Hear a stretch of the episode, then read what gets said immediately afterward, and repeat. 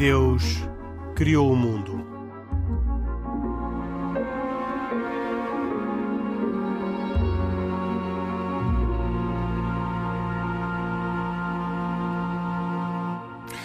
Boa noite, bem-vindos a esta edição de E Deus Criou o Mundo. Como sempre, com Pedro Gil, hoje sem Isaac Assor, por causa das festividades de Sukkot.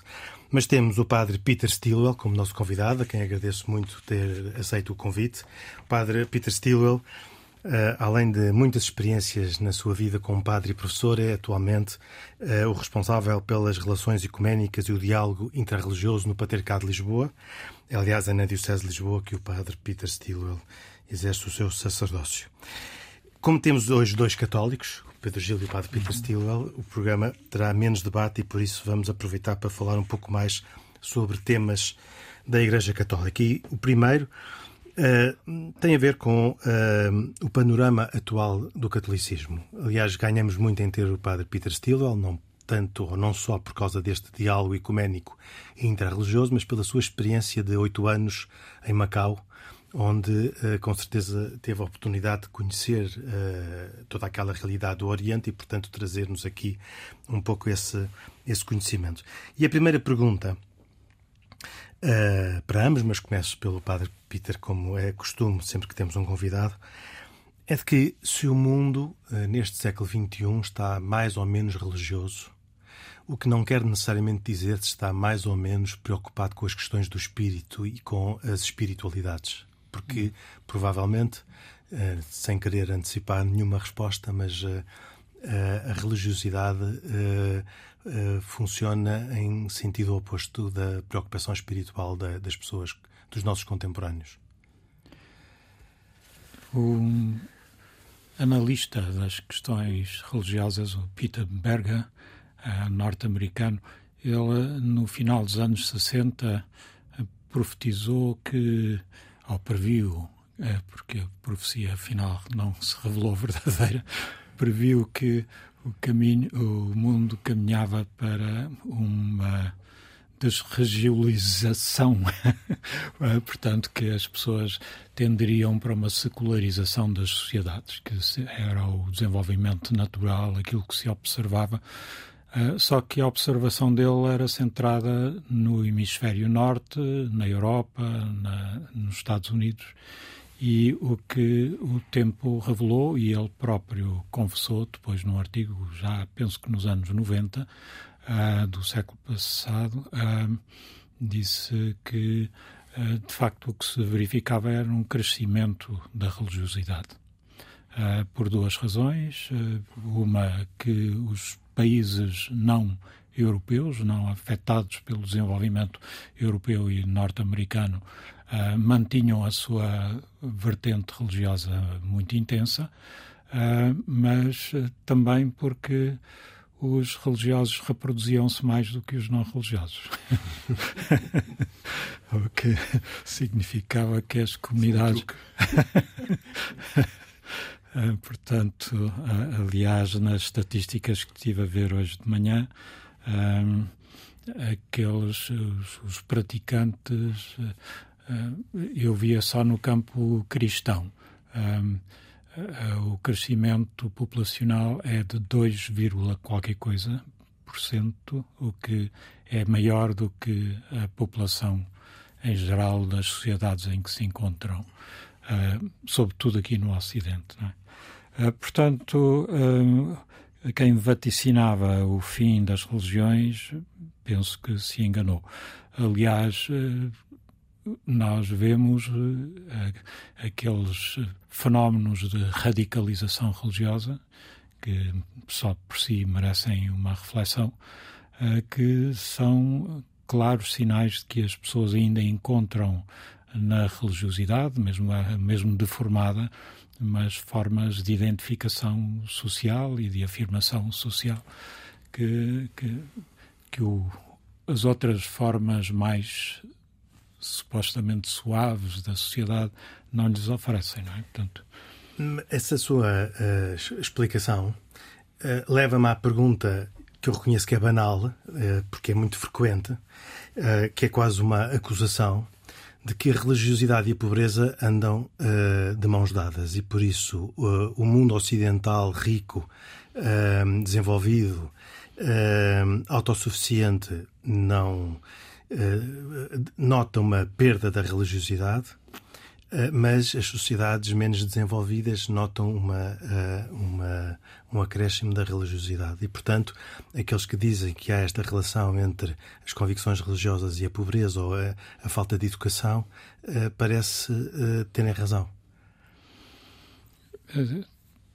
Claro que estas coisas, os números podem ser lidos sempre de muitas maneiras, mas podemos lê-los como faz o Papa Francisco, no sentido de que quem vive nestas uh, sociedades da abundância, no fundo, está a chutar para outros aquela, uh, os problemas que eles próprios ignoram em termos de, de, relação com o mundo, com a natureza, com o universo, uh, e que quem se sente encostado às, às cordas, por assim dizer, tem que uh, remeter-se para, para os elementos fundamentais da vida. O que é que, se eu vou uh, ter que ficar sem nada, ou quer dizer, como era aquela história, quais são os discos que levarias para um para um, uma ilha deserta, não é? O que é que uh, se, se, se, se, nós vamos para um mundo em que as coisas são bastante miseráveis, o que é que seria o essencial a que havia de agarrar, não é?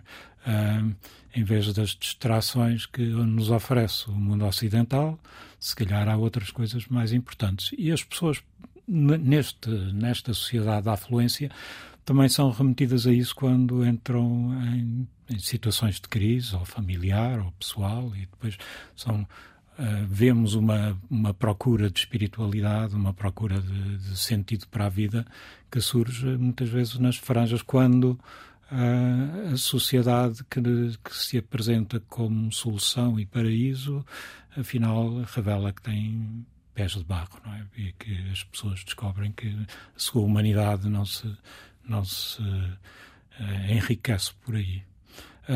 mas há fenómenos curiosos. Uh, por exemplo, a, a, a, a, afirmação de alguns que a Europa está a ser invadida pelos muçulmanos, não é? Portanto, essa é uma e que os muçulmanos trazem uma religiosidade e uma prática religiosa. Mas o Papa vai agora visitar o Bahrein, penso que é o Bahrein, não é? Sim, sim. Ah, e antes tinha ido ao, ao Abu Dhabi para assinar o tal acordo. Em ambos esses países cresce a população cristã, como nunca existiu antes. Com que grau de liberdade de expressão religiosa? Uh, o Papa vai inaugurar uma igreja, das primeiras igrejas uh, que é aberta ali na zona da, da, da Arábia, não é? Da, uma, uma igreja com porta para a rua? A igreja com porta para a rua, porque alguns desses Emiratos defendem a questão da liberdade religiosa. Sim, sim, eles têm, têm um plano. Eu, eu, tive a oportunidade de ir lá quando foi precisamente a visita do Papa uhum. e, na, e na ocasião da assinatura desse, dessa Declaração da Fraternidade Humana e fiquei muito impressionado por saber que eu, é o próprio Estado, não, não estou a dizer que seja uma coisa uhum. necessariamente boa, mas foi, é o próprio Estado que está interessado na construção de templos cristãos. Sim. É verdade que ainda não estava autorizado na altura que eles pudessem ter uma cruz uh, visível no uhum. exterior das igrejas. Mas as igrejas eram construídas em espaços públicos, não são espaços uh, recolhidos, e no caso até de, em Abu Dhabi havia até uma praça de tolerância onde a igreja estava ao lado de uma mesquita, uhum. uma mesquita, por sinal, com o nome de Mesquita da Mãe de Jesus, que imagino também uhum. fosse assim, não sei, uma espécie de certo sinal de, de, de, simpatia e proximidade. E vi uma abundância de pessoas a participar na, na Eucaristia, uh, gente de todas as condições.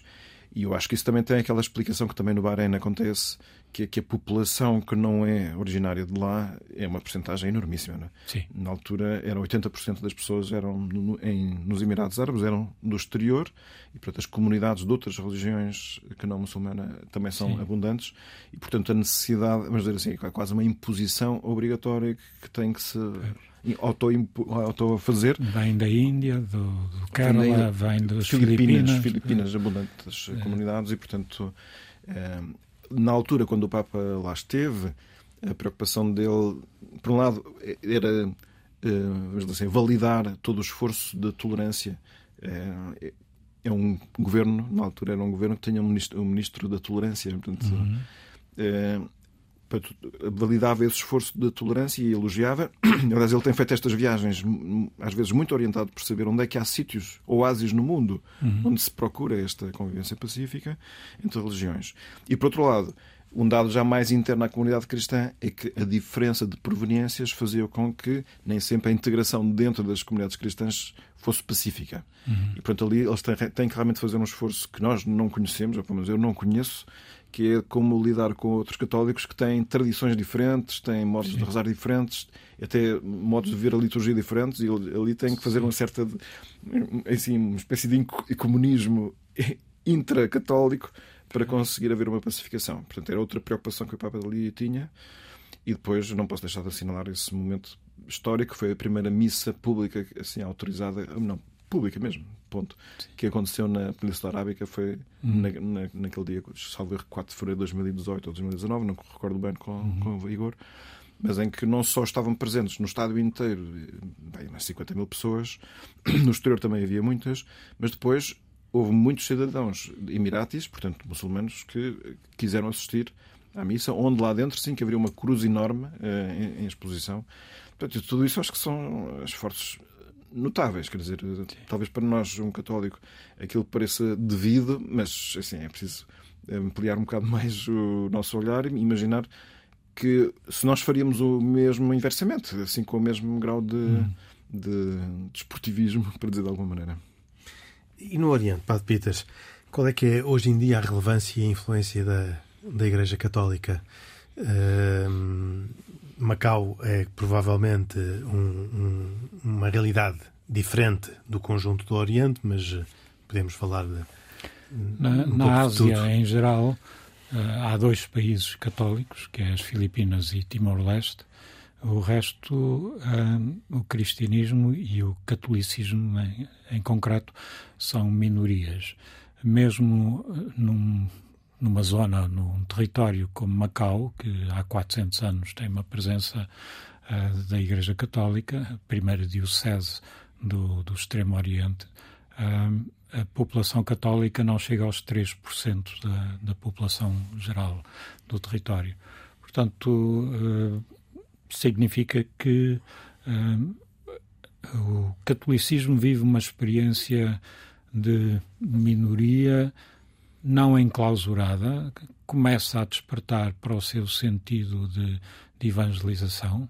Um, e podemos dizer, dizem os, os analistas uh, que olham para, para a China em geral, que no ano 2030 a China será o maior país cristão do mundo, porque irá ultrapassar o Brasil em número, número de cristãos. A 2030 é já aqui ao virar da esquina. Exatamente. Um, o, os evangélicos crescem a um, cerca de 10% por ano, um, o que nas massas da China é um, um, grande número. A Igreja Católica cresce, não, evidentemente, com, com a mesma rapidez, Uh, primeiro porque está muito mais controlada, tem uma estrutura muito mais facilmente identificada uh, e, portanto, um, tem que ter cuidado, como disse um bispo uh, que eu visitei, que me disse um, não podemos ter demasiado sucesso. É? Portanto, okay. Aliás, esse dado faz-me ir ao, ao, outro tema que eu tinha aqui pensado, que é porque é que os evangélicos crescem tanto na América Latina, no Brasil, nomeadamente, em prejuízo dos católicos? O que é que faz, o que é que justifica, uh, ou o que é que dá oportunidade a este nível de sucesso?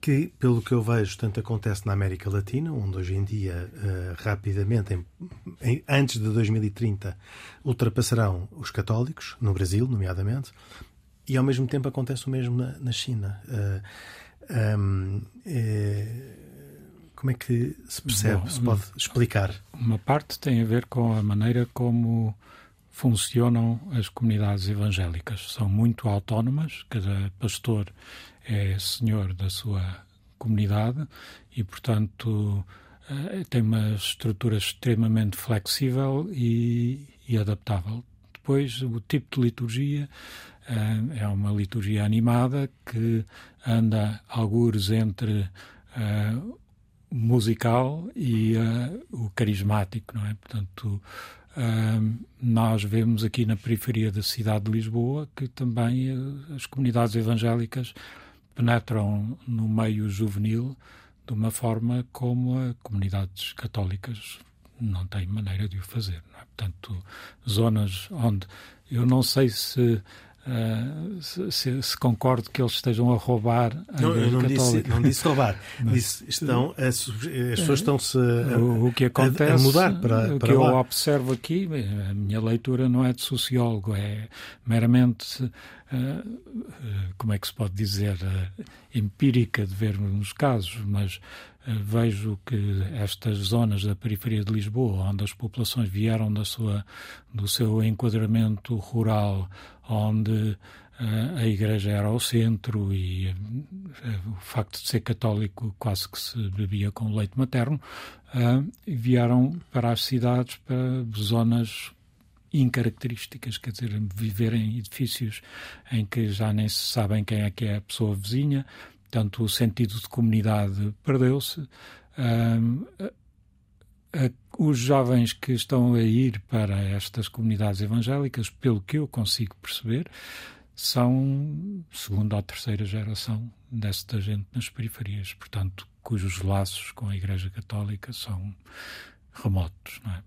Porquê que eles conseguem atrair uh, onde a Igreja Católica não consegue? Uh,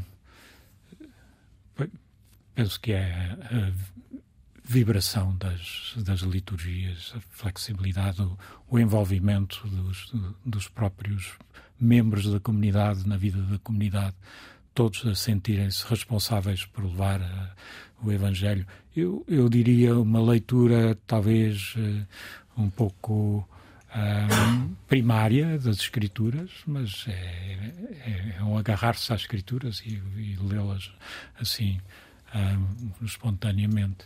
Uh, na, na China é uma curiosidade que nós esquecemos que a China foi grande exportadora de mão de obra para o Canadá e para, e para os Estados Unidos no século XIX para construir os caminhos de ferro, para, foram os operários de base, digamos, no, no século XIX grandes comunidades chinesas, portanto, na China, na, na no, no, nos Estados Unidos e no Canadá, muitos desses eventualmente eh, evangelizados por evangélicos, batistas, enfim, uh, e agora regressando aos seus lugares de origem, às suas famílias, quase impossível identificar do ponto de vista do, do regime uh, local.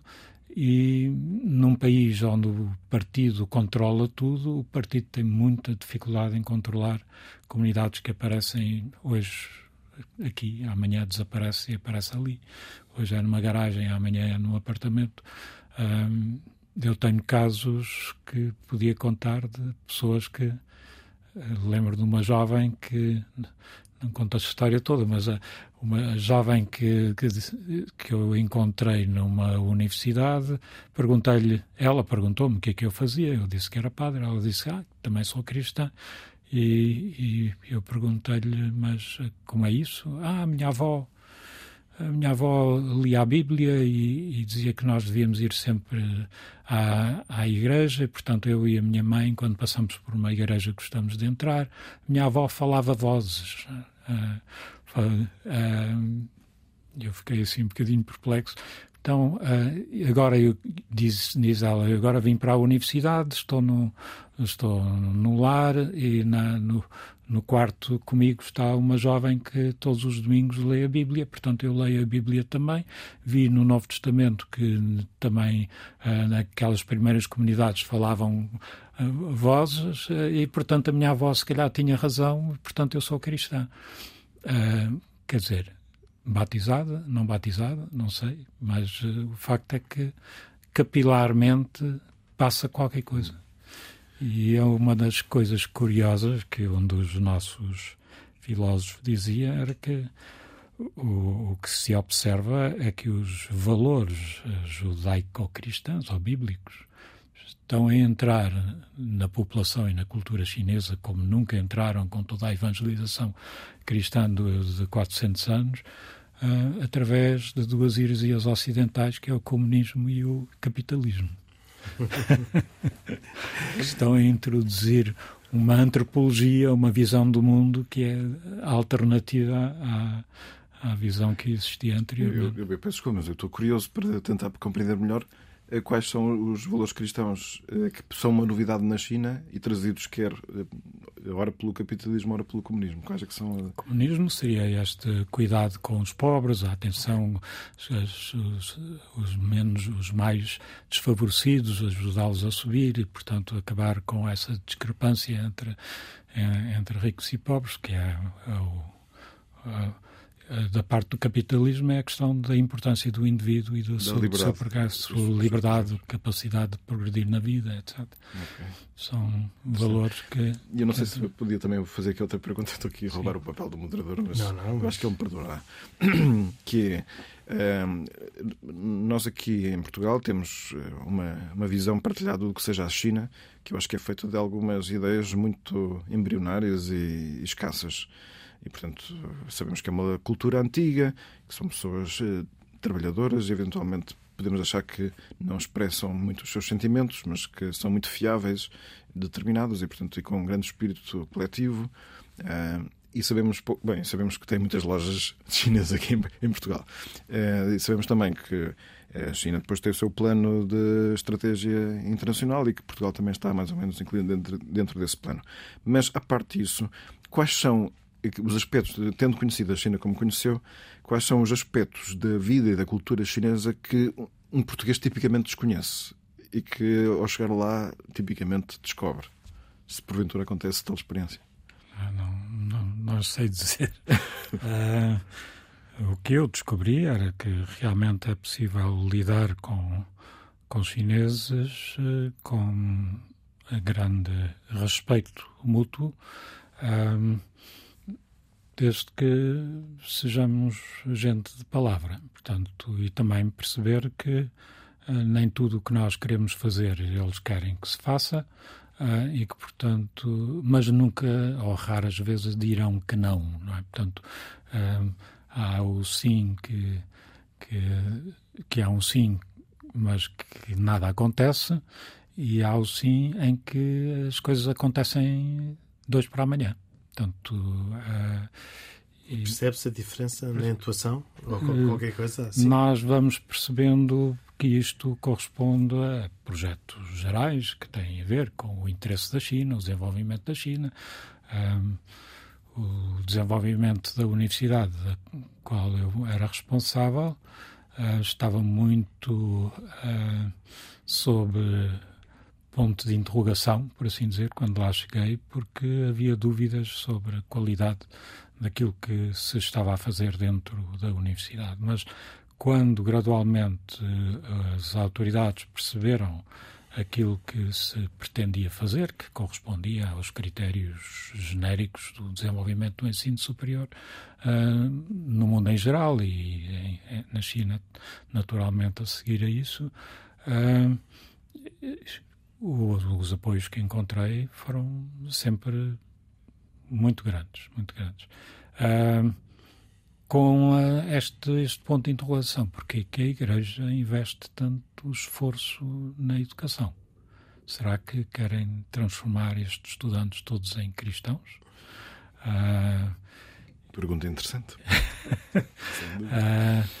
e, e, havia atrás disso, sobretudo nestes últimos tempos, por causa da questão de Hong Kong, a consciência de que muitos daqueles jovens que vieram para as manifestações uh, tinham tido uma formação em escolas uh, religiosas, não necessariamente católicas, anglicanas, enfim, mas com uma vertente de, uh, cristã. Portanto, havia essa dúvida: será que uh, estão aqui a formar revolucionários ou uh, porquê que então investem tanto?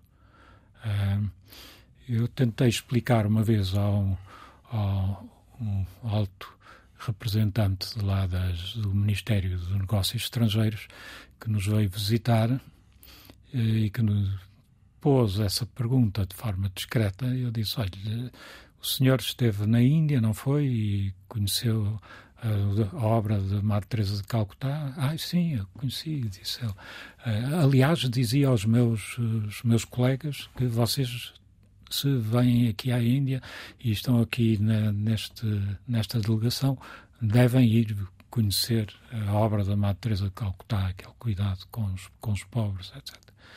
Uh, e eu disse, bom, uh, nós, na tradição cristã, a experiência religiosa que uns fazem no alto de uma montanha, outros fazem dentro de uma liturgia, de uma determinada forma, num templo, nós fazemos-la no encontro com estas pessoas. Assim foi Nosso Senhor que nos disse: sempre que ajudares um destes pequeninos, é a mim que ajudas. Portanto, a experiência religiosa eh, é, feita ali e, portanto, também o educar os, quem quem não sabe, não é? é? faz parte também de uma das obras de misericórdia que a gente realiza. E o, o, viver isso, o ver as pessoas a crescer, isso faz parte da nossa experiência do que, do, do que é isso, o religioso. Não sei se ele ficou convencido, mas.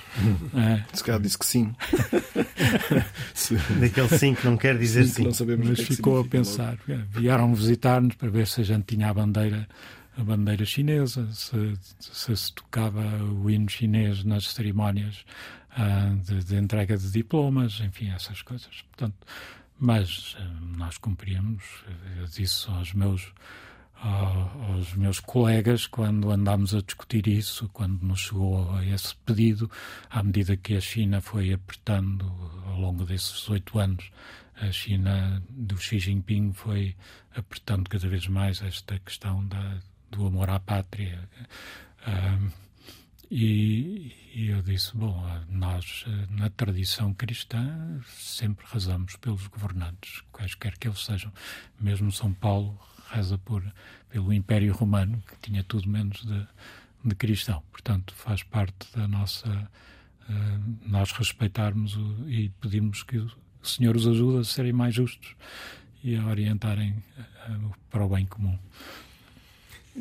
Um outro tema que eu gostava hoje de trazer, que sobre este uh, já conversámos os aspectos mais relevantes.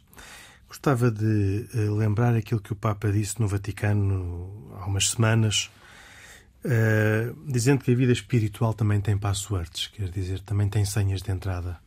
Uh, que há palavras, dizia o Papa, que tocam o coração porque remetem para aquilo a que somos mais sensíveis. Esta analogia com a, com a informática, agora começo pelo Pedro Gil, é uma analogia feliz ou faz-nos lembrar que então a vida cristã provavelmente também tem bugs e uh, hackers também têm uhum. piratas e, e, uh, uh, e vírus que atacam a vida cristã? Todas essas analogias eu acho que são certeiras desde que lhe tiremos o sentido certo.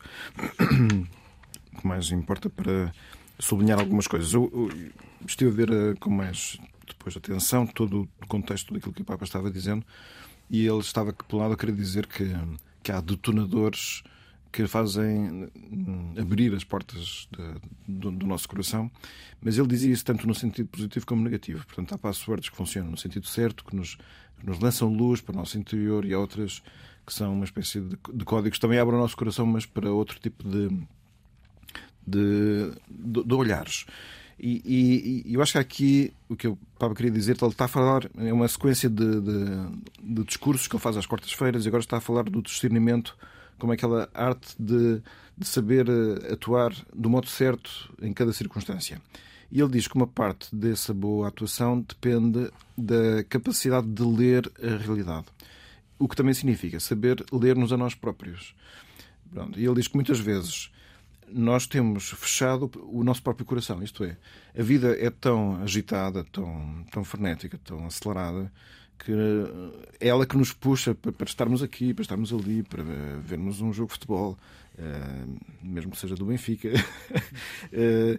e, e, e, a vida impõe-nos, põe-nos à frente as decisões para tomarmos, sem que nós tenhamos, às vezes, feito um, um processo de, de, de calmaria, de paragem para depois pensar, mas por onde é que eu quero levar a minha vida? E ele está a falar é disso, esse é o contexto. E diz em concreto que há duas grandes uh, atividades de fundo que dependem dessa paragem. Uma delas é dedicar tempo a Deus. Se nós não decidirmos que Deus é um dos elementos integrantes da nossa vida, nós podemos simplesmente deixar passar o tempo e, chegamos à altura, ou melhor, fazemos um balanço da nossa vida ao fim de algum tempo e vemos que, apesar de para nós Deus merecer quase tudo, enfim, não lhe damos quase tempo nenhum. E eu, uma das citações que eu que eu aqui descobri nesta mesma conversa que o Papa teve é que nós muitas vezes temos a religião do ter e do parecer, que muitas vezes domina a cena deste mundo, mas no final nos deixa de mãos vazias. E depois ele diz: Eis então o desafio permanente que, e agora fala num, naquele momento religioso principal cristão, que é a Eucaristia, porque é um gesto em que se considera que o próprio Deus, feito homem, Cristo, atua e faz oferecimento ao Pai, no Espírito Santo, tudo, todas as coisas para nos ajudar. Pronto. É, sumarizando um bocado a coisa, ele diz: Eis então o desafio permanente que a Eucaristia oferece à nossa vida: adorar a Deus e não a nós mesmos. Colocar Deus no centro e não a vaidade de si mesmo. Lembrar-se de que só o Senhor é Deus e tudo mais é um dom do seu amor. Isto pode parecer assim tudo desconversa, mas, mas uh, a partir do momento em que seja verdade que Deus realmente existe e é fonte de tudo o que é bom, então uh, reabrir este canal de acesso a Deus é fundamental. Mas ele não vai acontecer automaticamente. Portanto, nós vamos precisar desse discernimento, dessa paragem, dessa utilização de uma qualquer password que nos abra para Deus essa parte do nosso coração. E o outro elemento tem a ver com a abertura da nossa vida para os outros. Portanto, as duas coisas são saídas da maior armadilha que nós temos na nossa vida, que é o egoísmo, que é aquela falácia tão, em que é tão fácil cair, que é de pensar, não, se, se não pensar em mim mesmo, quem é vai pensar? É, e certamente que temos que pensar em nós próprios. Mas também é verdade que se tem a experiência de que se nós nos encurralarmos em nós próprios, embora pareça ser a total proteção de nós mesmos, é a altura em que nós ficamos mais desprotegidos na própria vida. Porquê? Porque isso conduz à solidão. Eh, eh, e isto tem a ver um bocado com aquele cromossoma que o cristianismo está convencido que nós temos, que nós fomos feitos para os outros, para Deus e para os outros. E quando respeitamos essa linguagem, nós vivemos paradoxalmente uh, mais satisfeitos com, as limitações que a vida tem, claro, como é óbvio. E eu acho que estas são as. A linguagem daquele password tem a ver um bocado com isso, que é como é que eu consigo fazer com que o coração se desligue de si próprio como prioridade e torne prioridade a relação com Deus e com os outros. Peter, e nesta, nesta vida que precisa de passwords, uh, não querendo fazer o exercício da brincadeira a partir da palavra, também haverá muitos vírus e muitos piratas informáticos. Como é que as nossas, esta password que falava o Pedro Gil e que, retomando aquilo que o Papa tinha uhum. dito, tem a ver com a vida real do mundo. Quer dizer, eh, como é que hoje eh, a vida espiritual se pode concretizar neste mundo, no mundo em que nós vivemos. Eh, há bocado falávamos da diferença entre este mundo ocidental, rico, desenvolvido, desviado da religião, e, e, o, e, o, outro mundo que, onde a religião cresce. Mas neste nosso mundo onde nós estamos, como é que se concretiza esta, esta senha que permite entrar uh, na, no âmbito mais pessoal e precioso da, da relação também com Deus?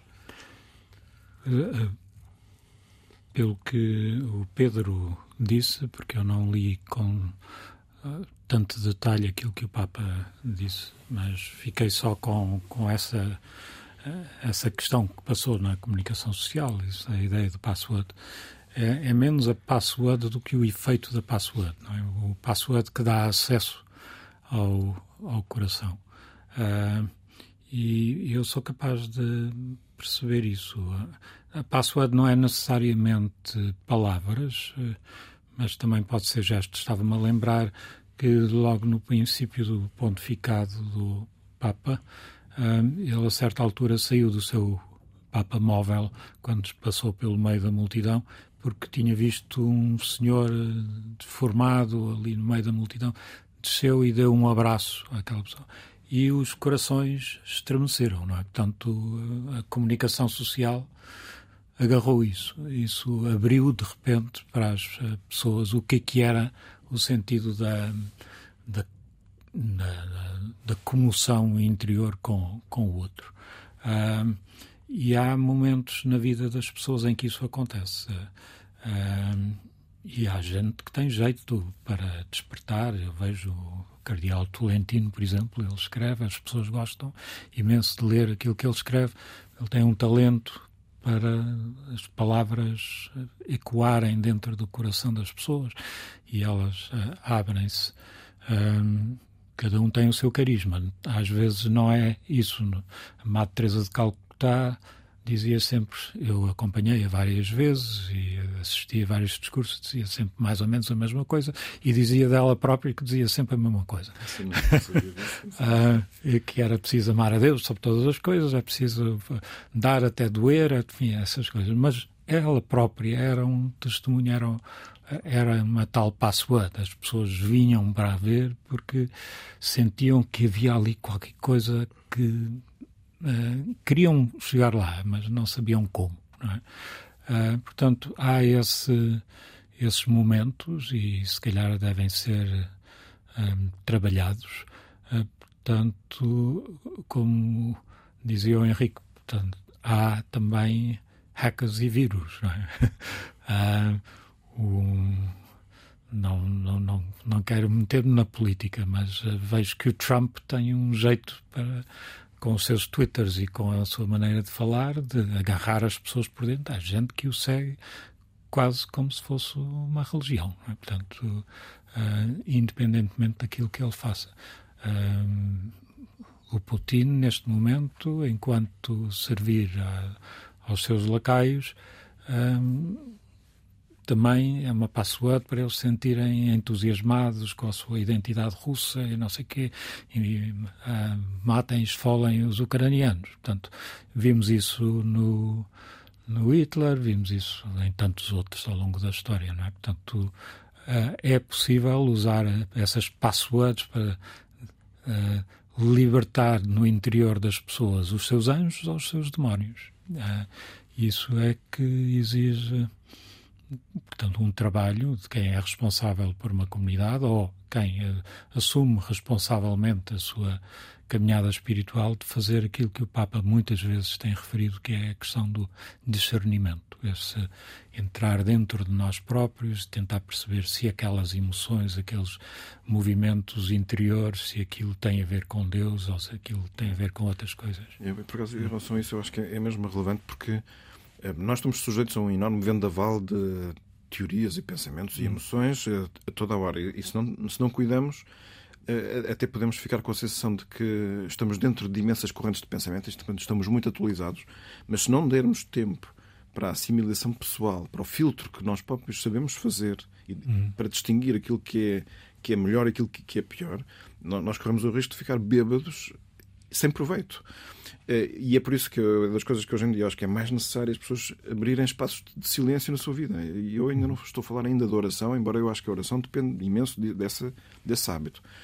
Mas e, e, o que é que pode motivar uma pessoa a, a, parar para pensar mais? Eu acho que é dar aquele pressuposto de, de, benéfico de que a nossa cabeça serve para pensar, para captar a realidade. É, verdade que não acerta 100%. Mas é mais ou menos como a nossa vista. A nossa, a nossa vista também está feita para ver. Nós captamos as coisas. É um sentido que nós temos que permite chegar à realidade. E o nosso pensamento também. Portanto, nós não nos basta apenas conhecer aquilo que outros pensaram. O que acho que é muito interessante às vezes, como, como ter um mestre, ter um pedagogo, mesmo as pessoas que nós mais admiramos e que pensamos que são as mais valiosas, pouco adianta ouvirmos isto se isto depois não, não entrar dentro de nós através de uma, de uma maturação livre que somos nós próprios a fazer. Nós precisamos de digerir os pensamentos, mesmo aqueles que achamos que, é, que são melhores, mesmo os da fé. Uhum.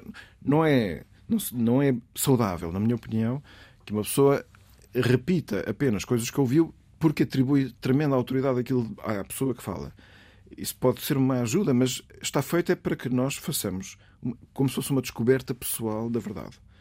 E que isso é possível, quer dizer que não, nós não estamos entregues, por, assim dizer, a um destino caótico e que a nossa cabeça não serve para nada. Serve, mas temos que lhe dar uma oportunidade e para isso é preciso, na minha opinião, pensar. E aí sim que o discernimento se torna possível. Uhum. Ainda atrás, temos dois minutos para uma pergunta muito rápida.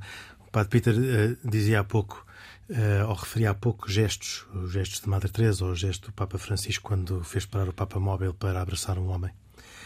Isso significa que uh, é mais poderosa a password de um gesto de caridade do que um grande sermão?